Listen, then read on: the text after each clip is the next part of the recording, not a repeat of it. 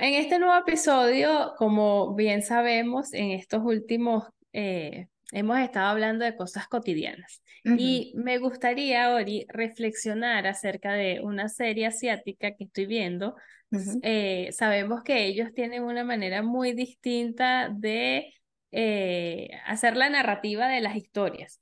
Pero una, una de las cosas que me llama la atención de esta serie es que es un hombre que de 38 años tiene la oportunidad de volver a tener 18. Y eh, dentro de esa oportunidad que le ofrece la vida, él se da cuenta de cómo la falta de comunicación con sus hijos, con su esposa, con su padre, este, ha, ha hecho de su vida algo así como una lucha, porque él siempre asumía que la esposa tenía que saber lo que le pasaba, que los hijos tenían que estar ahí incondicionalmente, eh, que el papá nunca lo comprendió y bueno, y yo creo que en la vida cotidiana, en nuestras relaciones de pareja, con nuestros hijos, con nuestros padres, con nuestros amigos incluso, tenemos que aprender a comunicarnos, porque muchas veces caemos en, en, en ese tema egocéntrico de decir, bueno, tiene que saber lo que me pasa. O este, es que yo no puedo entender cómo no se da cuenta. esas son como las frases típicas, ¿verdad? Y definitivamente no es así porque nadie conoce el mundo interior del otro. Exacto. Sí, eso era lo que, a lo que estaba reflexionando. Eh, yo no sé de dónde, de dónde viene esa idea que es incluso, lo, no sé, loca, de que las personas tenemos que saber qué sucede en el mundo emocional y en, en la vida en general del otro. O sea, los seres humanos no estamos dotados de, un sentido extra en el que podemos decir a fulano le sucede esto o aquello. Obviamente, hay un lenguaje no verbal, hay situaciones que, que, que no podemos... Em, que, que, podemos a lo mejor advertir de otra manera, pero no podemos eh, creer que los demás tienen una bolita mágica en donde pueden ver qué es lo que le sucede a otra persona. O sea, no, no podemos, no. Eh, no podemos tener esa ilusión y no podemos mantenerla ya, porque yo creo que eso afecta mucho nuestra, nuestra convivencia en general, nuestro mundo en general. ¿sabes? Nuestras relaciones. Y bueno, justamente una de las cosas que me ha hecho reflexionar acerca de esta serie es cómo, digamos así, como uno viendo su vida desde otra, desde otro escenario, desde otra perspectiva, pudiese tener la oportunidad de cambiar tantas cosas. Porque en la medida que se desarrolla la historia, él puede entender cómo sus hijos lo rechazan porque él se refugió en la bebida cómo su padre no se acerca a él porque él se puso, digamos, algo así como agresivo. Y cómo la esposa le pide el divorcio porque nunca había una comunicación.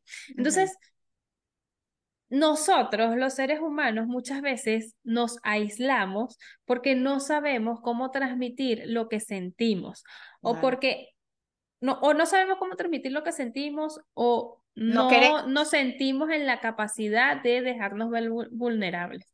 Entonces, el verlo desde ese punto de vista, uno puede comenzar a tener mejores relaciones, a fortalecer incluso las relaciones que ya tenemos. Porque incluso en la amistad, si yo te digo, o sea, eh, siempre las personas a las que amamos y nos aman van a tener una apertura positiva siempre.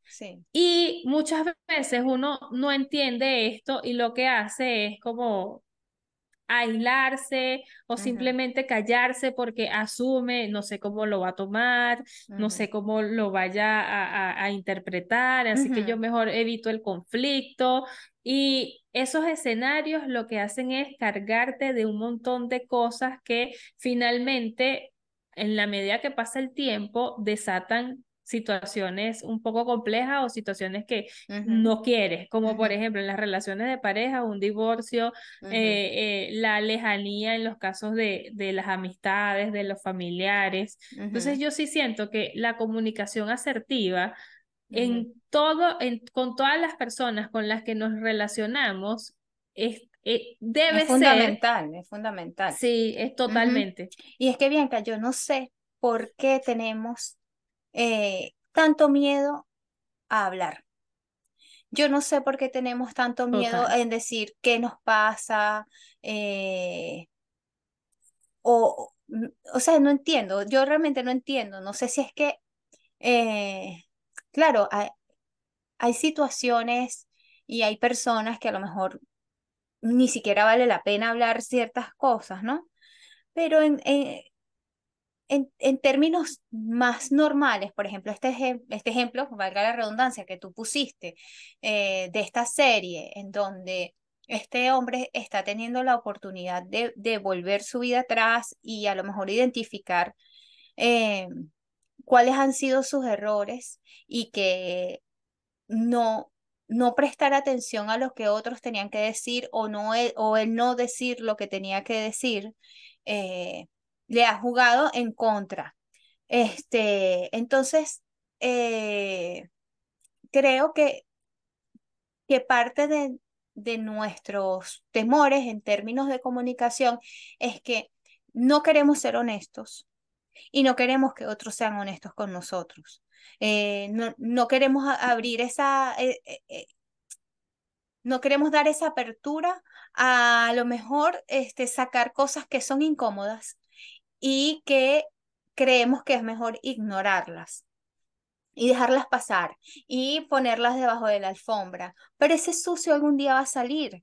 Esas inconformidades en algún momento van a estar allí para ser enfrentadas. Y entonces, ¿qué vamos a esperar? A que sea más grande, a que sea irremediable, que es lo que pasa en muchas cosas, en, muchas situaciones. Pues, eh, no sé, yo creo que como tú dices, fomentar una comunicación asertiva no hace que crezca el conflicto, más bien lo evita.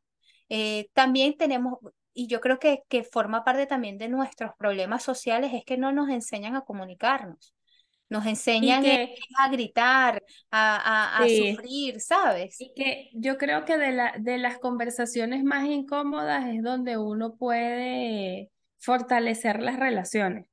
Porque la vida no se trata de que todo sea bonito, de que a mí no me incomoda nada lo que haces tú o de que yo no incomoda al otro. De las conversaciones incómodas es donde tenemos la oportunidad para entender al otro porque esa incomodidad que a lo mejor se produce en esa conversación es lo que me va a hacer abrir los ojos para yo mejorar y para que esa persona también mejore conmigo, ¿sabes? Entonces, las conversaciones incómodas yo creo que son parte fundamental de establecer buenas relaciones. Y que fíjate, esas cuestiones que a veces tienen, eh, y que yo creo que es más habitual en nosotras las mujeres. Y sobre todo en estas relaciones de pareja, él tiene que saber qué me pasa. Y te preguntan, ¿qué te pasa? Nada. Nada. O sea, y te pasa de todo. Y entonces, no, ok. Y después cuando, porque los hombres son literales, tienen una forma distinta de, de, de ver el mundo, de racionalizarlo, de enfrentarlo. Entonces, este, ay, ¿qué te pasa? Nada. Entonces el hombre dice, bueno, no le pasa nada y después empieza, no, pero es que viste, eso es lo que pasa entre nosotros. Y de Porque tú nunca quieres escuchar. Sí, en redes sociales hay muchas cosas que se burlan de esto, pero la verdad es que es una realidad. Sí, sí, sí, sí, eso es, que, es que estoy segura que hasta uno ha hecho eso. Claro, claro. O sea, no es que nos vamos a hacer que, ay, las mujeres que no, no, eh, es un lugar común. es un lugar común. Lo único que ya uno como que en cierta medida eh, ya uno ha trascendido ciertas conductas porque también forma parte de la madurez, ¿sabes? Entonces ya uno mira, sí, me pasa tal cosa, listo, no sé qué. Y, eh, y tú sabes qué es lo, lo ventajoso de eso, que eso muere allí se dijo y tal, y no es que después de tres años tú vas a decir, no, porque la otra vez que por allá, que tú me dijiste, que yo te dije que pasó esto, que no pasó aquello, o sea, eh, eh, tenemos que aprender a comunicarnos, tenemos que dejar de tener miedo a ciertas cosas, porque al final es peor, o sea, termina pasándote factura incluso cosas que tú ni tenías dimensionadas que, que, que hiciste mal o que dejaste de hacer y que, y que tenían un impacto y que tenían una importancia. Y también este, empezar a entender de que el mundo o que las situaciones no se hacen a, a mi imagen y semejante. A lo mejor lo que a mí me puede incomodar para ti puede ser algo X.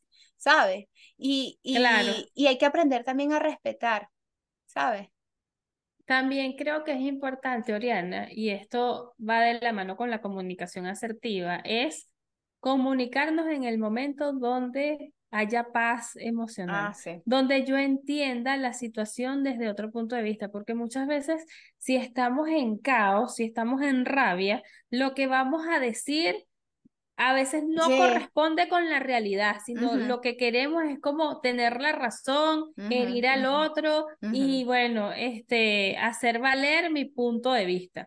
Y eso lo hace eh, el comunicarnos en esos momentos donde no, no, no tengo una claridad emocional. En estos espacios donde nos calmamos, donde dejamos pasar el tiempo, pero no olvidamos esa conversación, es donde yo creo que está la verdadera esencia de la comunicación asertiva. Claro, porque ¿qué pasa? Eh, en momentos de rabia, por ejemplo, uno está muy emocional. Uno no, no, ni siquiera ha tenido la oportunidad de digerir qué te pasa y por qué te pasa. Y es allí donde revientan las cosas y a lo mejor todas esas, mm, no sé, todas esas conversaciones postergadas, toda esa energía allí acumulada estalla de una forma eh, errática y, y, al final no tiene para nada el impacto que, que uno esperaría que, que, tuviese. Entonces sí, la, la comunicación tiene que darse un espacio de, de racionalidad, de, de pensar bien qué estás diciendo y por qué lo estás diciendo. Eh, aparte que las palabras no se recogen ni se borran de la mente. O sea, cuando nosotros le decimos cosas que hieren a otra persona, eso queda allí. Y no se trata de, de, ay, bueno, hay que perdonar, no hay que quedarse en el rencor. Se trata de que a lo mejor tú sientes que la otra persona te dijo un montón de cosas que nunca te la había dicho en otros escenarios y bueno, que te marcaron, pues, y está bien, está bien sentirse incómodo, está bien así como que, bueno, o sea, de verdad esta persona me dijo este montón de cosas, pero creo que la, la, la inteligencia también emocional ayuda muchísimo a no quedarse como enganchado con eso. Sí, sí, yo creo que también a veces hay que aprender a leer los, los contextos, eh, no, no permitirse, claro, también hay gente que hace a veces las cosas con toda la intención de herir, ¿sabes? Tienen un, un, una tormenta interna tan grande, una necesidad o una herida o qué sé yo, que, que es su única manera de... Y así aprendieron, seguramente así aprendieron a, a, a, gestionar sus emociones y es así como que, bueno, yo me siento herido y te voy a herir, no sé, diez veces más. Hay una frase que dice que la gente más herida es la que más hiere. Probablemente, sí, pero, pero yo creo que también es, si eres una persona herida, bueno, está en ti curarte, porque repetir estos patrones y, y, no sé, ir por la vida allí hiriendo a otros, eh, no, no hace nada, no repara nada, más bien yo creo que incluso profundiza tu propio daño. Entonces, eh, ojalá, ojalá a nosotros desde pequeños nos enseñaran a que la comunicación es una parte fundamental de la vida en todos los aspectos.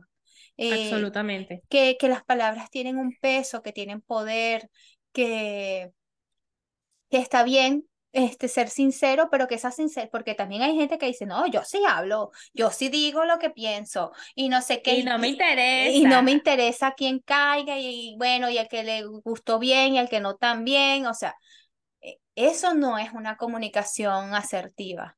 Eso no, eso no es una persona autorregulada emocionalmente. Eh, eh, más bien carece, carece de, de, de muchas eh, de muchos elementos que son necesarios para tener relaciones sanas y duraderas, ¿sabes? Mira, de hecho, la comunicación asertiva no va siempre de la mano en comunicar cómo me siento. También está en saber escuchar, porque es dar ese espacio para que la otra persona dé su punto de vista y tú poder entender cuál es el mensaje final de toda la situación.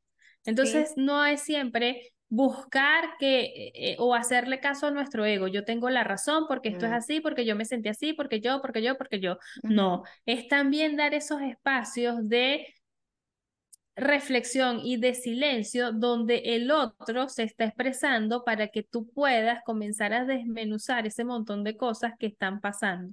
Entonces, eh, creo que allí es donde uno puede comenzar a sacarle muchísima ventaja a la comunicación asertiva.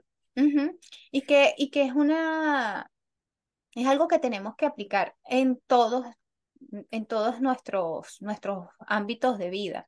Eh, a veces tenemos miedo de decir lo que sentimos y creo que ese miedo es porque no sabemos cómo hacerlo, no sabemos ponerle palabras a, nuestro mundo emocional y tenemos miedo de lo que pueda causar, ¿sabes? Del impacto que eso puede tener. Yo sé que a veces hay conversaciones muy duras y que a veces creemos que son innecesarias, pero aquello que te revolotea constantemente eh, en tu interior y que, y que te incomoda y que y que tiene a lo mejor un impacto, sabes que tiene un impacto en tus relaciones, son conversaciones necesarias. También, también, y también yo creo que la comunicación asertiva va mucho en saber qué vale la pena ser dicho y qué no. ¿Sabes? Sí, porque hay, hay, conversaciones que es mejor no tener porque sabes que no vas a lograr absolutamente claro, nada. porque es que no es que no la comunicación asertiva no es que vamos a hablar todo, porque también hay, uno tiene que saber eh, que a veces cosas que vivimos y que sentimos no son así, ¿sabes? Este, yo creo que, a veces tenemos un loco interno ahí. No, pero también, Oriana, hay otras personas que por más eh, asertivo que tú intentes ser, mm, no están no van a entender. Y, y, y, van a buscar siempre como el conflicto o como la justificación y muchas veces, y lo he vivido, la manipulación de darle la vuelta a todo. A todo, sí. Hay personas que siempre, o sea, buscan el culpable y nunca se hacen responsables de sus acciones. Entonces, de verdad que a esto yo le llamo algo así como empatía oscura. Uno de esas personas tiene que ser empático, entenderlos y, su, y hacer como que si uno sufre de demencia. O sea, no perder así como el dice, como dice la broma, no vas a entender y tampoco te lo va a explicar. Exacto, exacto. Entonces, finalmente, yo creo que la esencia de este episodio está en buscar una comunicación asertiva con las personas correctas, tratar de escuchar al otro para poderlo entender. Eh, entender también que hay personas que no están preparadas para eh, conversaciones incómodas, no las podemos obligar. Esto está en cómo nosotros nos trabajemos a nosotros mismos y cómo sepamos eh, relacionarnos con el otro, no, no desde el ego de que yo tengo la razón y yo quiero decirte esto porque voy a cortar con y esta tengo que hacerte entender. Exacto, no, sino es como buscar esos espacios donde yo sé que voy a nutrir al otro y esto también me va a servir a mí. Totalmente, sí. Hay que saber elegir las batallas. Así mismo. Así que si tienes algo que decirle a una persona y sabes que esa persona va a ser receptiva y va a tomar eso como un camino para hacer fortalecer la relación, de verdad busca el espacio para conversar. Si sabes que esa persona no lo va a tomar de esa manera, no pierdas el tiempo. Porque yo, sí, pasa la página y ya. Así que, bueno, con esta reflexión final llegamos a, al final de este episodio. Vamos a estar compartiendo muchísimos más temas como estos reflexivos acerca, en este caso fue acerca de una serie que estoy viendo que me, de verdad me está gustando. La voy a empezar a ver. La narrativa es bastante distinta y hay momentos que digo, bueno, esto es un poco pintoresco, pero el mensaje final eh, es bastante importante porque creo que si todos tuviésemos esa oportunidad de vernos desde afuera, eh, tendríamos la oportunidad de poder hacer las cosas mejores. Así que, bueno, síganos en nuestras redes sociales que vamos a estar compartiendo siempre contenido. Gracias, chao, chao. Chao.